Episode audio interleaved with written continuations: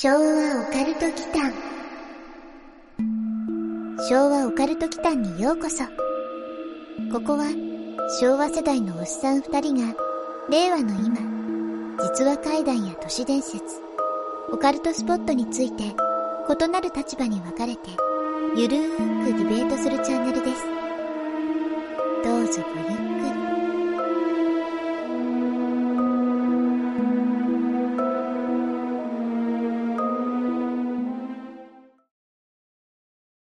はい、皆さんこんばんは。こんばんは。昭和オカルト来たのマサです。やすくんことやすです。さてさて、やすくん、はいはい。魔女ってうん。イメージ何がある？魔女。宅急便？宅急便もそうだし、うんまあ、黒猫黒猫、それはジジのこと。それ魔女じゃない 猫だよ。老婆で鼻が高くて、キキと全然違うとこ行ったし、それ。三角帽子かあー紫色のグリム童話のところに行くわけね。な。うん、そうだね実はね、魔女って、男も魔女っていうの知ってる？うん。女なのに？おんうん、魔女って書くんだけれども、男性でも魔女なんですよ。くくりとして。くくりとしては、そう、全部魔女になる。へー。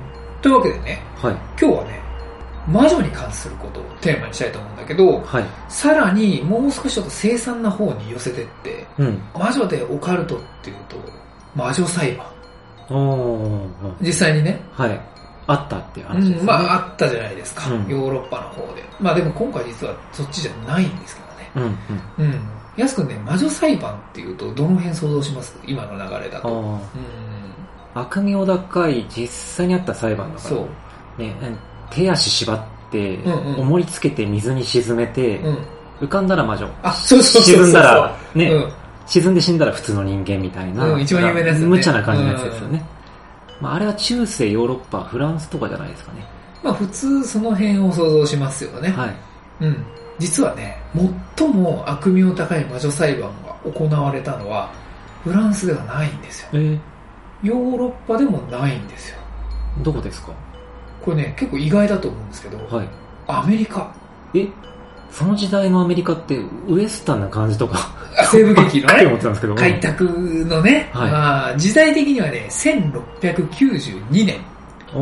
中世と呼ぶかはちょっと微妙なんだけど、はい。そんなに昔でもないよね。うんうん。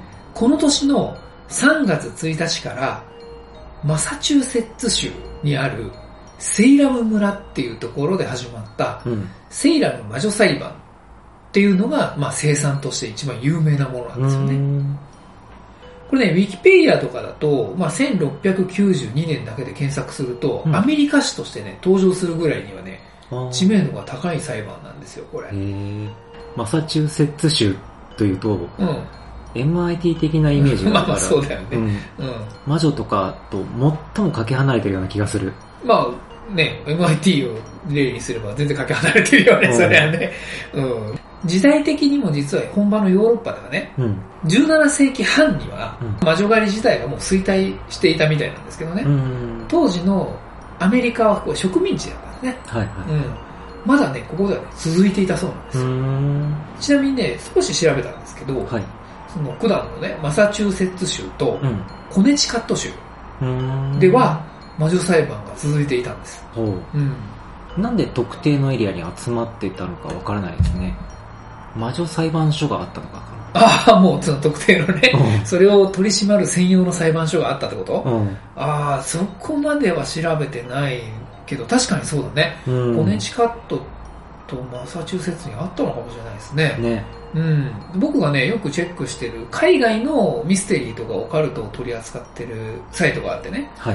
まあ、そこで最近この裁判の話題が取り上げられたんですよ。うんうん。その1692年の話をね。はい。なので、ちょっと気になって少し調べてみたんで、うんその今日はセイラム魔女裁判をテーマに、はい。まあ、魔女裁判の魔女発見方法っていうのを回避できるかできないかおっていーうので、まあ、ゆるーくディベートしようかなっていうふうに思います。自分は回避すればいいのね。まあそうだね。うん。うん設定的にはどんな感じなんですかね。その当時の設文明レベルでってことああ、えっとね、現代で OK。あうんあ。現代のアイテムも OK。ああ、はいはいはい。けど、持ち込めて身につけられるもの程度で。ああ、はいはいはい。うんわかりました。うん。スマホがあればね、う逆に、我は神ぞってできそうだけど。ん。当時にタイムスリップしたでしょ？それはね。まあでもそういう野暮なのはちょっと控えます。まあでもね、神ぞっていう前にそれ持ってるから魔女だぞって言われるんじゃないですかね。回避できなかったらいけない。回避回避できなくなると思うよ。スマホ持ってたらね。うん、そんなナロー系じゃないんだからさ。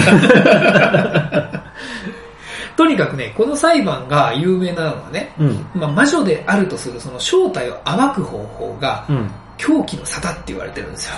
うー。うんん。まあ最初にヤス君が言ってたような、あんな話もね、実際にやってるんだよね。うん。ううん。ん。なのでちょっとね、紹介しようと思います。はい。うん。昭和オカルト祈間一つは、おしっこでケーキを作って、うん。うん。うん。犬に食べさせて、うん。自分が苦しんだら魔女。うん。うん。犬が、じゃなくて自分が？自分が苦しんだら魔女。でもそれだと回避できない。あ 普通に平然としてれば魔女じゃないってことでしょ？これはね、そうかもね。うん。うん。魔女の、その容疑者のおしっこね、うん。尿を、まあ当時パンってライ麦で作ってたんですよ。はいはい。このライ麦はね、今日のね、キーワードです。ほう。うん。まあ、最初だけ覚えときゃいいんだけど、はいはい。まあそのライ麦にその尿を混ぜて作るんだけど、うん。魔女のおしっこにはうん魔力が宿ってるっていうふうに言われているんで、はまあ容疑者がもし魔女だとしたらね、うん。犬が食べた瞬間に自分の分身を犬が食べてることで自分が苦痛を感じるんだろうということだよね。うんでもこれ本当に苦しんでたら本当に魔女だよ。うん、そうだね。これはなんか正しいんだね。なんで苦しんでんのっていうね。うん正攻法に思える。あとは、ある特定のジャンルでうん、清水とされているものの真逆みたいですよね。清水？ああ、なるほどね。うん。あある特定のジャンルってそっち界隈の話ね。そう。まあでも需要はあるかもしれないね。うんまあこれぐらいならまあ回避可能ですね。演技力で。あえ演技力必要ないでしょ、これ。苦しまなければいいだけなんですから、その特定のジャンルで清水って、まあ、おしっこを清水って言ってる業界ってことでしょ。そう。それは魔女じゃなくて女子高生とかでしょ。う あんまり理解したくない世界だけど、うんまあ、人の趣味はいろいろなんでね。ん。うんうん。販路的な重要はね、うんあの考えなくていいです。あ、いいですか。まあ、あとね、ヤス君の演技はね、うんまあ、ボーブボーなので、あーそっかうんまあ、そもそも演技した時点でね、バレそうな気はしますけどね。確かに。うんうんまあ、そこまで自信があるならね、これは回避かということでいいですよ、別に。いいですか？こんなライトな感じでいいですか？うん、ライトな感じですよ、はい苦しまない演技ぐらいならできそうだからね。はい。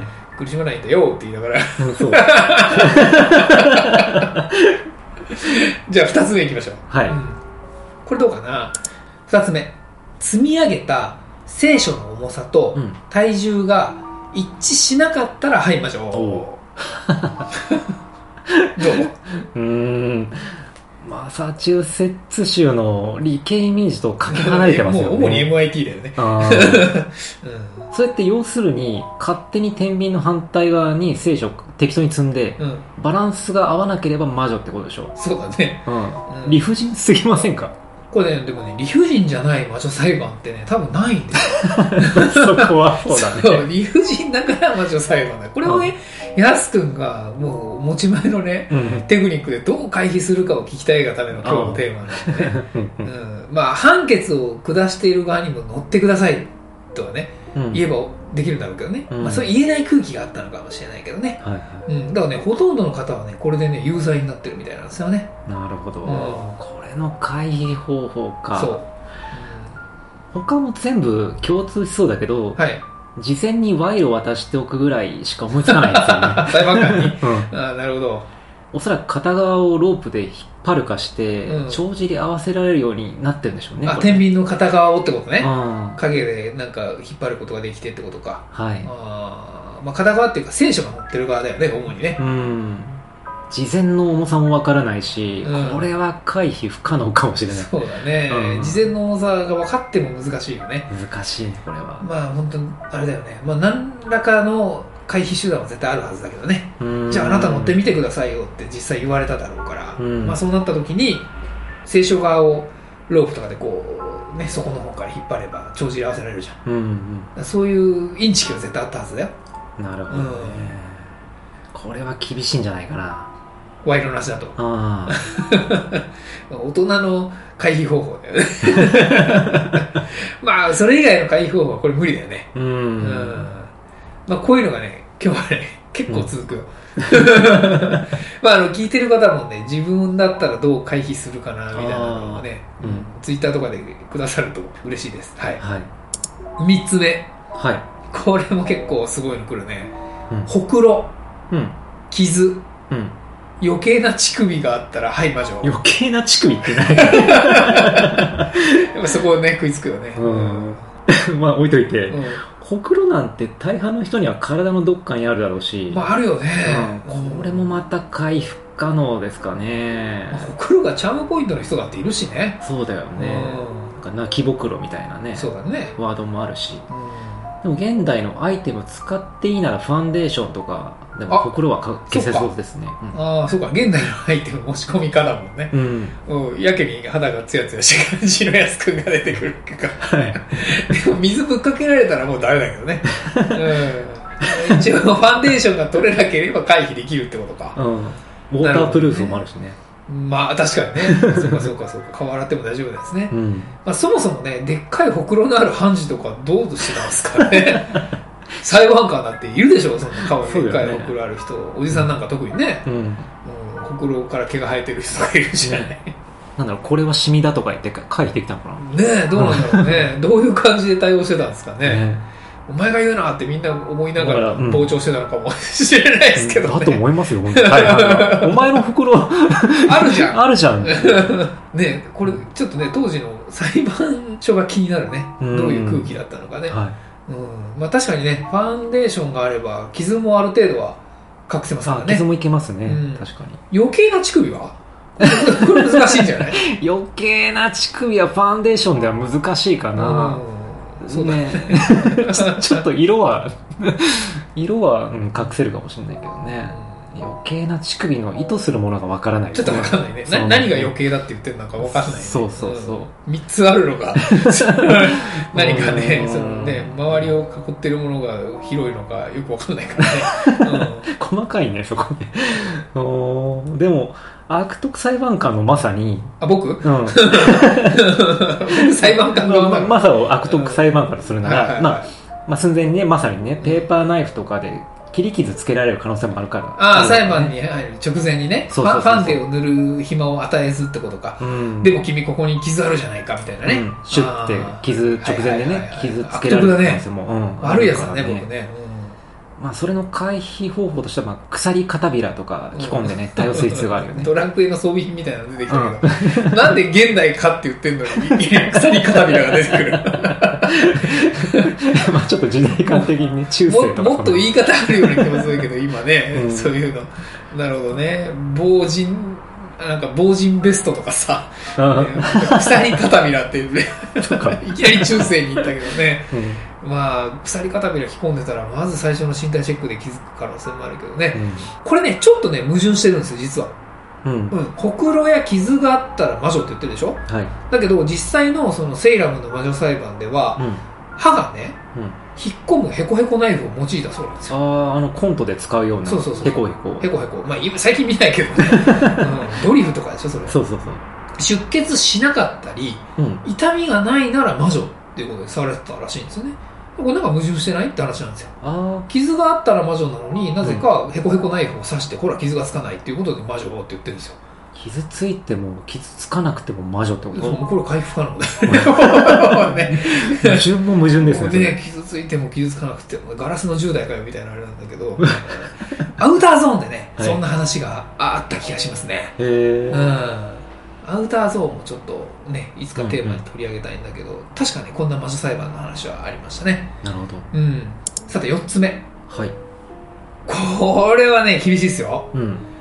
独り言を言ったらはい魔女ええー、これはきついね、本当に。きついでしょ、うん。しょっちゅう言ってるもん、俺。う んまあねそうだよねクソ営業が無茶な納期で仕事を取ってくんじゃねえよみたいなね。ああそそういう愚痴系のね、うん。うん、まあでも生きるか死ぬかの瀬戸際にね、うん。営業との対立は気にしなくていいと思うんですけど、まあ確かに。まあエンジニアの差がですかね。差がですね。うん、まあ営業とはうまくいかないからね。うん。これはね、まあ、容疑をね、かけられた方は賛美歌をつぶやいていたんですっていうふうに弁解したらしいんですよ。あうん、あほら賛美歌政府みたいなあったかもしれないですけど、うん。神はね、魔女じゃないですよって、賛美歌を歌ってたんですって言ったらしいんですけどね。でもね、公主刑に処されましたね。ダメなんだダメだった。うん一発アウト。一発だとか愚痴を我慢すればいいだけならこれは回避できるかも 独り言イコール愚痴なんですね。まあねどうあの独り言つぶやくタイプ僕大丈大丈夫夫。うん、僕、あの思ってるタイプ。あ 心の中で思ってるタイプ心の中で殺してるタイプ。そっかうん、そうですね。まあ仕事においてはね、完全に僕は会ですね。会になってます。うんうん。まあむしろ話しかけるなオーラが出てると思う。そっち系なのかうん。まあ一人の時で誰もいない場だったらね、うんゲーム中とかだと、まあ意識したことはないけど結構出てると思うかな。ガチャ爆死した時とかね。う んふざけんなみたいな。ざけんなみたいな。まあ、裁判でガチャはしないと思うんで、まあ、裁判中に判断するのはだいぶセーブできそうだけどねまあその時だけだね。うん、その時に限定すればセーブできそうだけど、うんおそらくこれは後付けな気がしますねああ、なるほどね。うん、うん身内とかからの密告じゃないですかね独り言身内から言われるのか。そうあの人独り言言ってましたよみたいなああ、嫌だね。ううんん、確かにね。それだともう裁判に呼ばれた時点でアウトじゃん。そこは後ですね 今言ってなくても言ってたっていうふうに報告が上がってるんだよ。つってね。はい、うん公主刑みたいな話でしょ。そうこれきついね。これは厳しいねうん。まあもうね、裁判にかけられた時点でワンアウトだ。そうですねうんワンアウトか。うんまあ、3つ抵触したら死刑とかね、そういう決まりはないんですけど。野球か 野球、野球ではないからね。うんまあ、普段からの、まあ、独り言をね、これ抑制できるかどうかですね。うーん今の仕事を続けてる限りなんか自信ないのでこれは回避不能で、回避不能ですね。うんまあ、エンジニアの闇を見たね。僕はもう今エンジニアじゃないから。解放されてんだ解放されてるから。うんうんさて、5つ目。はいうん。これもね、やばいですよ。また来る？うん。主、つまり、イエス・キリストね、うんの祈りを暗唱できないと、はい、魔女。暗記力勝負だからってことかな？敬虔なキリスト教徒ならいけそうじゃない？それがね、うん。これなんで僕がやばいかっていうと、うん。これできても魔女なんですよ。え？逃げ場ないんですよ。え？じゃあ暗唱できてもできなくてもうん。魔女なの？これどうしようもないじゃないですか。どうしようもないです。暗唱できそうに見えてできなくもないトンチ力を試される話一級山的なあれはないよ。真ん中渡ろうみたいなのはないんですけど、うんこれはね、セイラムの魔女裁判にかけられた人の中に聖職者がいたことで発生した問題なんですよ。あまあ、あ本来かけられない人だからね。うんうん聖職者だから。はいうん、もう牧師さんとか司祭とかだからね。まあ名前もね、それっぽいんだけど、ジョージ・バローズさんっていう方で、まあよどみなく当然のように唱えてたんですよね。うん、だからね、監修はね、この人冤罪じゃないのって思ったらしいんですよ。うんうんまあ、そりゃそうだよね。だっはて、全部唱えられるわけだから、うんスラスラ。ってなったそうなんですけど、はいまあ、判事側にも同じく聖職者がいてね、うん悪魔が、まあ、うんこれ無罪であるかのように騙そうとしているっていうふうに 説得してうん処刑されちゃって。説得して処刑そう。デッドは大のデ二択ッドは。うん。そうだね。うん、この二択は厳しいですよね、厳しいね。うん、悪魔はそもそもそのありがたい祈りに弱いんじゃないのかっていう根本的な部分が抜けてますよね、確かにね、うん。唱えてる部分で苦しんでないからね。はい。まあこれはね、聖職者 VS 聖職者うん、なので、まあ個人間の問題とかもありそうなんですけどね。あ。うん、逆にね、それまで唱えられたら無罪っていうふうになっていて、うん。まあそれを悪用していた可能性もありますからね。あうんうん裁判にかけられた人はもしかしたらね。うんはいはいだからいつも通り、ほら唱えたぜってやったら、うんうんうんいやいや、これダメだからみたいなさ、なるほどスリーアウトみたいな感じになったかもしれない。確信犯だったかもってことですそうねそうそう。わかんないけどね。うんさて、えー、6つ目。はいこれはね、どうだろう。これはもう完全にね、うんもう特定してるかな。うん耳の遠い老婆がうん何も答えなければ、はい、魔女。うんあのねさっきからうんその場で裁判にかけられる人に限定した判別方法をその場の思いつきでやってる感じがすごいよね。そうなんだよね。うん、本当にもう特定してるよねこれね。うん。うん。実際ねその場のね思いつきでやってると思うんですよ。うん。うん。とにかくねその魔女裁判にかけられた時点で99%死刑確定 なわけで逃すつもりがないんですよね。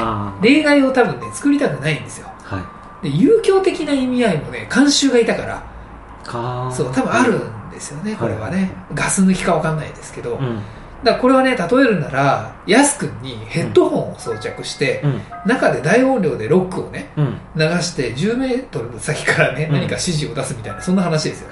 バラエティ番組の話ですよね10 メートルぐらいなら独身術をマスターしてれば答えられそうだけどね。ああ何言ってるかってこと、ただそれをやっても、うん。魔女を疑われそうで、まあ、ちょっとね、こんがらがってきた この流れだとそうだよね。それが分かるなら「はいましょう」って言われそうだよ そう。うんとりあえず自分には独身術はできないんで、うん。これは回避不能って。まあ無理だよね、はい。うん、どんどんいくよ、はい。じゃあ7つ目。はい。うん。おそらくね愛玩動物、まあ、ペットだよね、うん。に話しかけたりしているところからねこれはもう先に僕言うけど発生したと思われるんだけど、うん。まあこれもすごいんだけどペットを飼っていたら魔女。これすごくない？すごいうん。ね。だんだんひどくなってひどくなっていくよね、もうこの時点で話すとかの動詞じゃなくなってるもんね。そうだね。飼っていたらって、あの、猫とか犬をってことですよね。そう。まあイグアナとかもそうだろううね、ん。鳥もそうだしね、アメリカだからね。うん。うん、なんかいろんなものを飼ってる人はいそうだけどね、はい。コヨーテとかね。お そうか。コヨーテをけしかけたら魔女みたいな、まあ、それ ペット飼ってたら魔女ってひどいようね、うん。ん。あのねあとはハエにたかられたりしても魔女これ同じくくりの中でねうん。同じ分類なんですよあ牢屋とかに入れられて何日もこう経つじゃないはい。で臭くなってくるでしょ？お風呂入れなあくて、はい、はい。でハエが寄ってくるじゃないうん。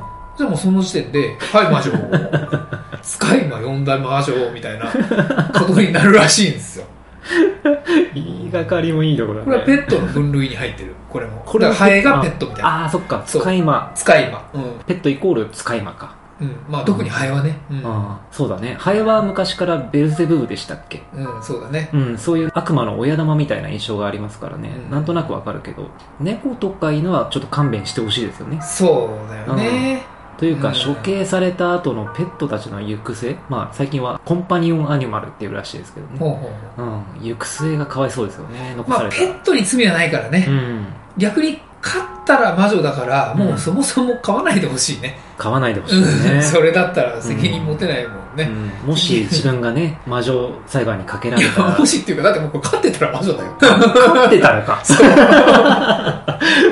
飼ってたらか。もしじゃないんだよ。あもう飼ったら魔女になっちゃうから。そっかそっかもう自殺志願者みたいなもんですよ。最初から飼わないがもう、そう。正解。それだったら飼わない方が正解ですよ。ああ。マサチューセッツとコネチカット以外でうん。移り住んでから飼った方がいいよね。あ、そういうこと飼いたいんだったらもううん逃れるしかないっていう、うんなるほど。これはひどいよね。これはひどいです。まあ後半ねもっとね見境がなくなっていくんですけど。今、7つでした。7つ、はい。じゃあいきます。8つ目。はい。魔女狩りに疑問を持ったらはい魔女。これもうね最強最悪のカードですよこれ。うん。つまり、うん。ヤス君は魔女です。うん。何かそれに対してうん。異議や疑問はありますか？っていうシーンになって、ね。うん。うん。それはおかしいと思いますって主張したらアウトってことですよね。そうアウト。はいそうですって言わないといけない。イエスマンになるしかないこれ。はい、そうですいい変にすればできるけど、認めちゃうからこれ負けたよね。そう。はいそうですって言ったらほら魔女じゃんなっちゃうからね。これすごいでしょ。これすごいね。これすごいでし最強ょカードっていう意味が分かりました。これはね白を黒と共生するような軍隊みたいな話だからね、はい。うん。実はねこの8つ目がね施行されたのは、うん。容疑者を法廷に連れていく任務を任されていた方なんですよ、あうん、つまり体制への批判をしたらダメっていうことだよね。ーあー、そういうパターンもあるのね。そう運営側だったのよ、なるほど。うん、え、この人はめっちゃ正義マンってことじゃないですか？そうだね、うん。まあその連行するさなかね、うん。連行している人たちがねこの人たちは本当に魔女なのだろうかっていう疑問を持ってね、うん。まあ、それ以上の逮捕とか連行を拒否したそうなんですよ。はい。うん、そしたらこの8つ目がうん適用されちゃそうって適用されちゃって魔女認定されて処刑されちゃったっていう。ああ、うん。自分がねその人の立場だとしたらね、うん。日本でもね江戸時代とかに首をはねてた人とかいますからうんうん処刑人の気分にならないとわからないけど、うんうんそこに一度でも疑問を持ってしまったらもう戻れないよねきっとね。まあねそっち側にいる人が疑問を持っちゃうともうダメだよね。う、ん。まあ、山田朝右衛門的な話だよね、はい。うん、処刑してた人たちって日本にもいたからね、ううん。んまあそうこのエピソード自体ははい。本当にあった話なんですけど、うん。まあアニメとかねドラマなんかでもこういう疑問を持つ人はねほぼ犠牲になりますよね、はい。うん、一度許しを与えたすぐ後に打ち殺されたりね、うん。うん、微妙な立場なんですよ、はい。うん、体制批判する側っていうのはね、うんうんで魔女狩りが後々悪とされた時にうん。その時にはこの人も裁かれちゃいますからね。うんうん。連行してたわけだから。そうだよね、うん。戦争みたいにどっちが敗北みたいなのはないから、まあね。うん、価値観が変化するまでの時間とかタイミングもなんか複雑そうですよね、まあね、うん誰かがとか何かがとかっていうきっかけがないとね。はい、う主導者の鶴の一声で変わるとかならん、うん、疑問を持たずに淡々と仕事として割り切るしかないですね、そうですね。う、ん。うん、なのでこれは自分的には割り切れますあよ割り切るんだ、うん。なるほど。つまりあの疑問を持たずにはい。できるってこと、はい。ああ人出なしだね。とっとと歩けって。キリキリ歩けって言えるわけね、うん。安くはそう言えるわけだね。そう。僕は無理だな 心を殺して作業として淡々と。なるほどね、はい。安くんらしいですね、はい、ちょっと。ちょっとそういう話じゃない。いやいや、まあ、回避方法だからね、そうそうそう、う。ん、割り切れるってことね、うん割り切る。はい。うん。まあ、僕は無理ですけど。9つ目うん。ネイティブアメリカンの夢を見たらはい魔女。お 結構限定的な夢なんですねそネイティブアメリカンって要はインディアンってことだよね、う、うん、インディアンですね。うん。うん。これはそんな夢見てませんって言えばいいんじゃないですか？ああまあ最初に近いよね、うん。うん。自分の主張で覆せるんだったらね、うん。うん。まあでもここまでの流れだとそういう簡単な話ではないよねきっとね。まあね。うん、ん。後出しじゃんけん的な予感がしますね、後出しじゃんけんどころかもうね。うん。じゃんけんポンはいってこれぐらいのタイミングだよね後も後だな。あともあとうん、うまあ、大正解です、うん、これはねうん。魔女の疑いをかけられた人がはい。何らかの手段で他の権利を否定できたらしいんですけどうん。一点だけこれ 余計なこと言わなきゃいけないのと思うんだけど、うん。夢の中でインディアンに髪をつかまれて家の外に引きずられたっていうことを法廷で話したらしいんですよ、うん。そしたらこのルールが追加されたんですって、うん笑い事じゃないんですけど。余計な一言だったんですね。そうそうそう。魔女がね呪いをその人にかけているからそんな夢を見るんだっていうことになったっていうそんな話ですね。うーん。どんな夢見ましたかって誘導されて、うん。答えた内容全部ルール化されたらこれ回避不可能じゃないですか、そうだね、うん。そうだよねこれ例えば柴犬が近寄ってきて、うん。丸出しの肛門を自分の鼻のところにこすりつけていって どんな夢だよ。プーっておならこかれましたって言ってもそれが適用されるのかな、柴犬の肛門をこすりつけられておならをされるのは、うん、魔女が呪いをかけたからだろうね。そうなるわけですよね、そうなるわけだね。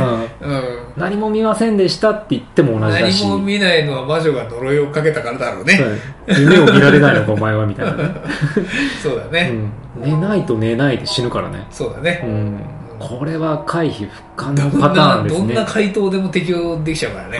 ジョーカーですよこれは。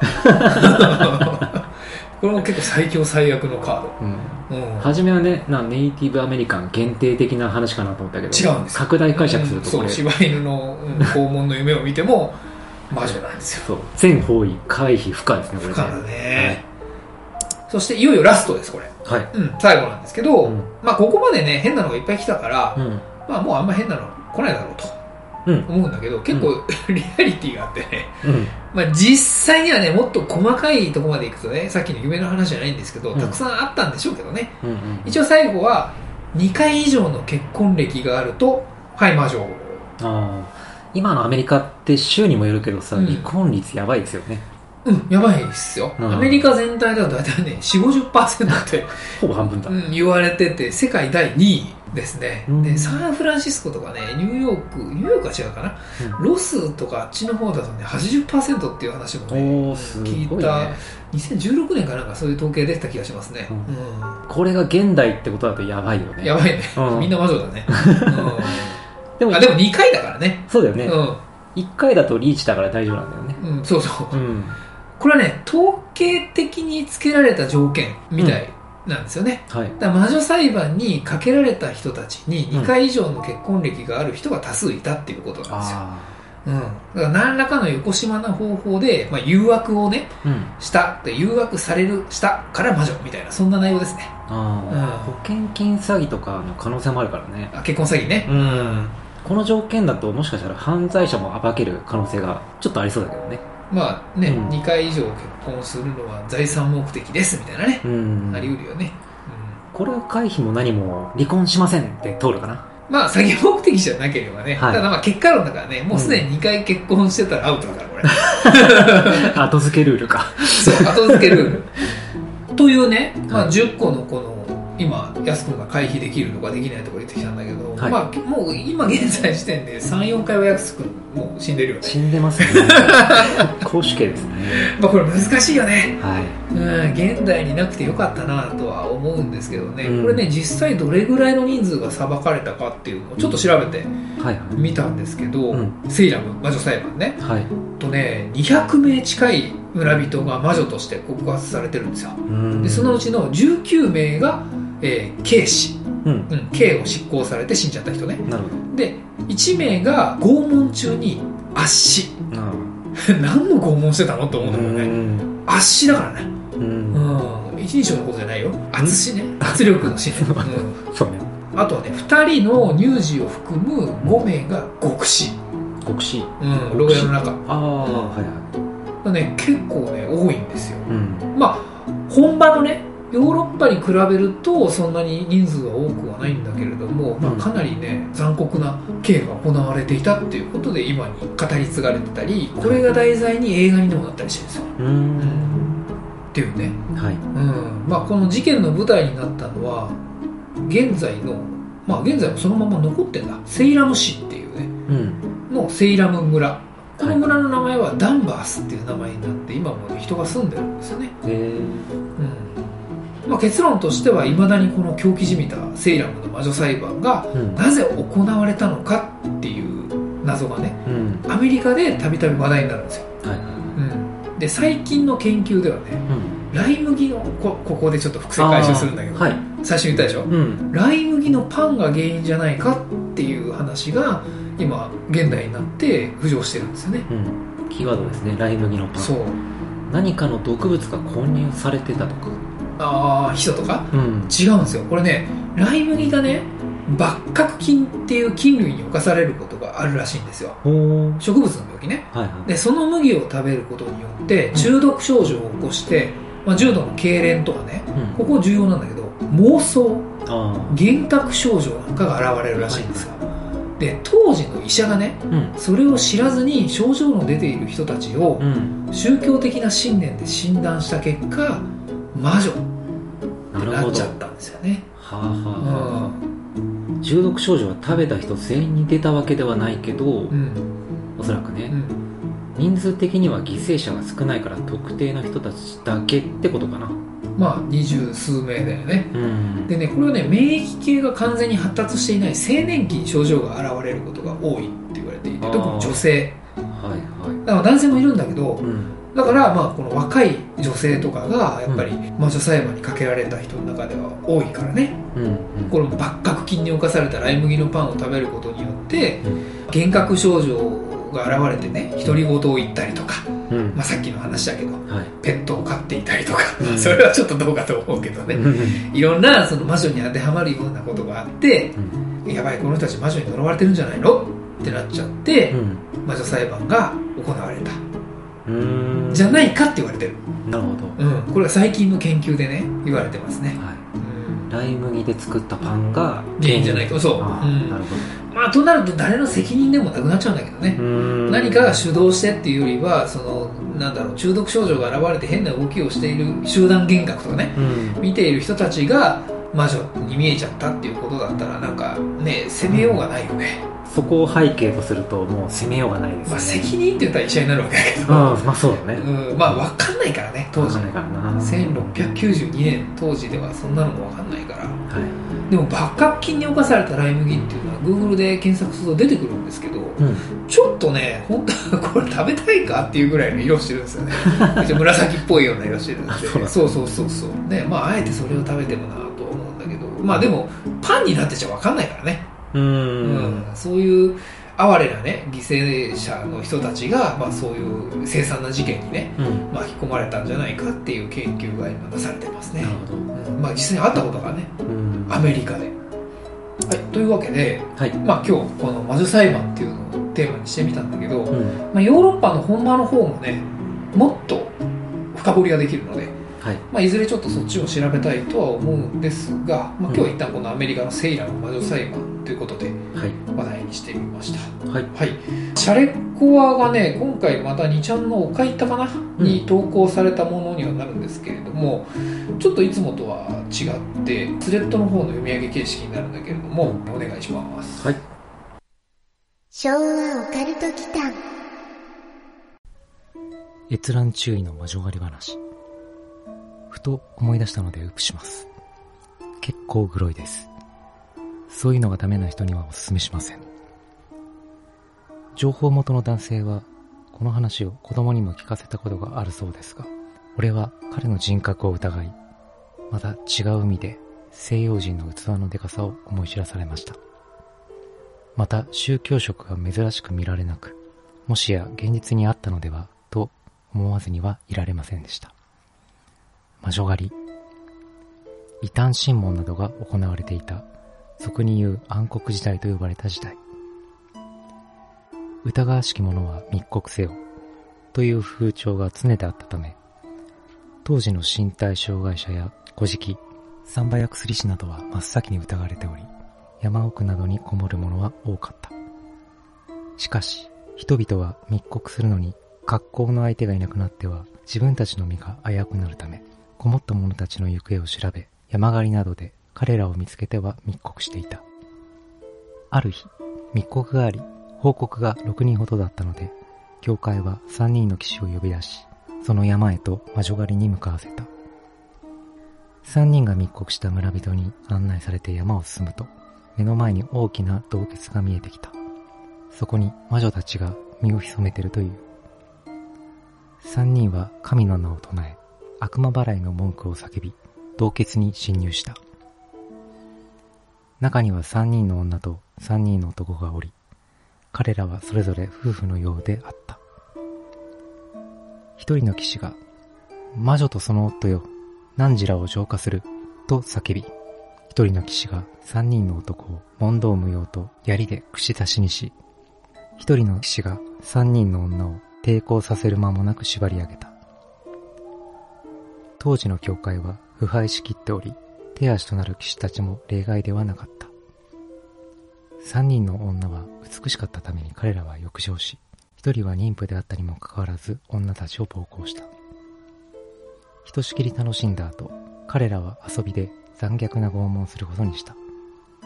もともと拷問をして殺さなければならないのだ。それが浄化であり、彼らに躊躇はなかった。一人の女は体中に焼いた鉄棒を突きつけられ、全身が焼きただれ、痛みに耐えきれずに死んだ。一人の女は全身を槍でめった刺しにされ、体中が穴だらけになり絶命した。妊娠していた女が最もひどく、正気を無知で焼かれ、焼いた鉄棒をそこから子宮まで押し込まれ、胎児を焼き殺されて女も苦しんだ。死体を焼いて埋めた後、騎士たちは彼女らの金品を奪い下山した。下山してから3日ほどが経ち、一人の騎士にある異変が起きた。突然病にかかり、全身がただれるような姿になり死んだのだ。なぜこうなったのかはわからないが、その姿が彼が焼き殺した女にそっくりだったという。他の二人はこの話を聞き、恐ろしかったが、ただの偶然だと鼻で笑った。だが、槍で女を殺した男はとても不安になり、三人の女たちが住んでいた山に行ってみることにした。山中は以前来た時よりもやけに陰湿で、また小動物の鳴き声や声も一切聞こえなかった。違和感を感じ、不安になった騎士は道を引き返そうとした。すると、途端に両足に激痛が走った。痛みで歩くことさえできなくてもがいていると、両腕、腹、胸、背中と痛みは広がっていった。しかし、なぜか反転状に痛まない部分もあった。あまりのことに幹部を見てみると、はじめは無数色に、そして緑色へと反転状に皮膚が変色していくのが見えた。部分的に皮膚が腐っているのだ。彼は痛みにもがき苦しみながら説明した。同じ時、最後の騎士が妻と夕食を共にしていたが、見知った新官に呼ばれ外出することになった。彼は、夜も深い、しっかりと戸締まりをするんだぞ、と妻に言い聞かせた。妻は妊娠していただけに色々と気を使っていたのだ。用事が長引き、夜明け頃、彼は帰宅すると、妻は何者かに暴行されて死んでいた。しかも、死体の子宮に棒を押し込まれた形である。彼はひどく憤慨したが、妻の哀れな姿を見て、先日自分が殺した女を思い出した。あの女は本当に魔女だったのでは、と彼は震え上がり、次は自分の番だと考えた。どうにか許しを得ようと考え、あの山に行くことにした。入山すると山が不気味なまでに騒がしく、またまがまがしく感じられた。それでも随分進んでいると、彼は突然黒い何かに足を取られてつまずいてしまった。その何かとは二人目の騎士だった。黒くなっていたのは小さな動物たちが集まっていたからだ。動物を取り除くと、二人目の騎士はすでに事切れており、動物たちに体を食われているようだった。しかし、なぜか体がほとんど腐っており、腐っていない箇所だけが反転状に食われていて、体のところどころに風穴が開き、まるで槍でめった刺しにあったような無残な姿だった。残った最後の騎士はもう恐ろしくなり、女たちを埋めた場所へと急いだ。場所へ着くと、墓標の前で騎士は許しを乞い、魔女狩りをやめさせると誓った。すると、地中から声が聞こえてきて、私たちをすべて掘り出したら許そう。それができなければ、お前は豪華に焼かれ、地獄に落とされる。と告げた。騎士は必死に地中を掘り起こしたが、騎士たちは彼女らを焼き、棺桶にも入れずに埋めたため、遺体は完全に朽ちてしまっていて、とうとう女たちを掘り起こすことができなかった。数刻後、山に男の悲鳴が響き渡った。不心得者が一人で入山すると、その叫びは今でも稀にそこで聞くことができるという。昭和オカルト期間。はい、えー、朗読ありがとうございました。はい。まあ、魔女裁判系だよね。はい、そうですね。これね、ちょっとね、そのうちテーマにしたいんですけど、うん、魔女裁判によってね、すごいね、凄惨な拷問道具がいろいろ生み出されてるんですよ。はいはいはい。日本でもね、結構その展示とかがあったりしてね、うん、まあ、有名どころで言うと、これ魔女裁判なのかなまあ、中世なのはアイアンメイデン。鉄の処女とか、聞いたことありません、はい、うん、ありますうん、とかね、いろいろあるんですよ。うん、で、結構ね、魔女裁判系で有名なやつでね、一番厳しいなと思うのがね、苦悩のなしってやつですね。また名称が怖いですね。洋梨の形に似てるから苦悩のなしって言われる拷問器具なんですけど、はい、まあ洋梨をね、そのままイメージしてください。うん、で、それがね、パカって開くんですよ。ほう。クリクリ回すと、うん、洋梨の実の底の部分がパカって開く。なるほど。花の、花びらみたいに。うんうん、これが鉄でできてるんですね。はい。これね、口の中をね、広げる拷問道具なんですよ。はあ。だその苦悩の梨を突っ込んで、キリキリ回すことによって、どんどんどんどん開いていくわけですよ。ああ口の中でそうそうそうそうそう。そうなんです。でうんこれでよって歯が折れて、うん。まあ、最後には顎が砕けるっていうね。すごい拷問道具があるんですよ。なんでこんなの作ったんだっていう、うん。なんか人間って残酷ですよね。残酷ですね。うん。とかね。うん。まああとは親指を締める拷問器具ね親これね指を締めるそうそうこれねなんていう名称かわかんないんですけど一応紹介されてるので言うと、ん親指締めって書かれてるから そのまんまだ そのまんまなんですよ。うん説明が怖いんですけどね。親指を挟んで潰します。他の指も潰すことができますって書いてるんですけど、うんん、まあまあそれはそうでしょうねっていう話なんですけど、締めるっていうから何かなと思ったけど親指まあ挟んで、うんうん潰すんですよ。だから爪を剥がすとかじゃなくて、もう潰すためのもの。うんあとはスペインの長靴。それなんかただの靴じゃないですか？うん、この流れでそう思う？うん。足を挟んでうん。締めると、また締めるんだ。内側のトゲ、トゲが入ってるんですよ、これ。うん。鉄製のね、長靴で、中にトゲ、まあこれアイアンメイデンに近いよね。ああ、ん。そういうイメージか。内側のトゲが足を突き刺して骨を折る。な何のための靴ですかと。まあ拷問なんですけど。拷問なんですけどスペインね。の靴そうなんですよ。まあこういうね、もう拷問ソムリエみたいなのが大好きなね。うんヒューマンバグ大学じゃないけど。まあこういうね、拷問器具がめちゃめちゃ生み出されてる。うんんですよ。なので、このね、ちょっとね、中世の拷問器具で何かテーマを話したいんだけど、痛い話になっちゃうなと思って。うんちょっと考え中なんですけどね。うん痛い話苦手な人多いかうん。でもね、中世ヨーロッパの魔女裁判でもそうなんですけどね、大陸のね、中国の方でもね、結構そういう凄惨な審問によって生み出された拷問器具っていうの結構あったりするんで、らうんなんかちょっとね、いずれこういうテーマでやってみたいですね。はいはいうん、まあね、あんまり痛い話は避けようとは思うんですけど、うんとりあえず今日はこんなところで。はいはい。セイラムの魔女裁判でした。はいはい、ありがとうございますあ。りがとうございました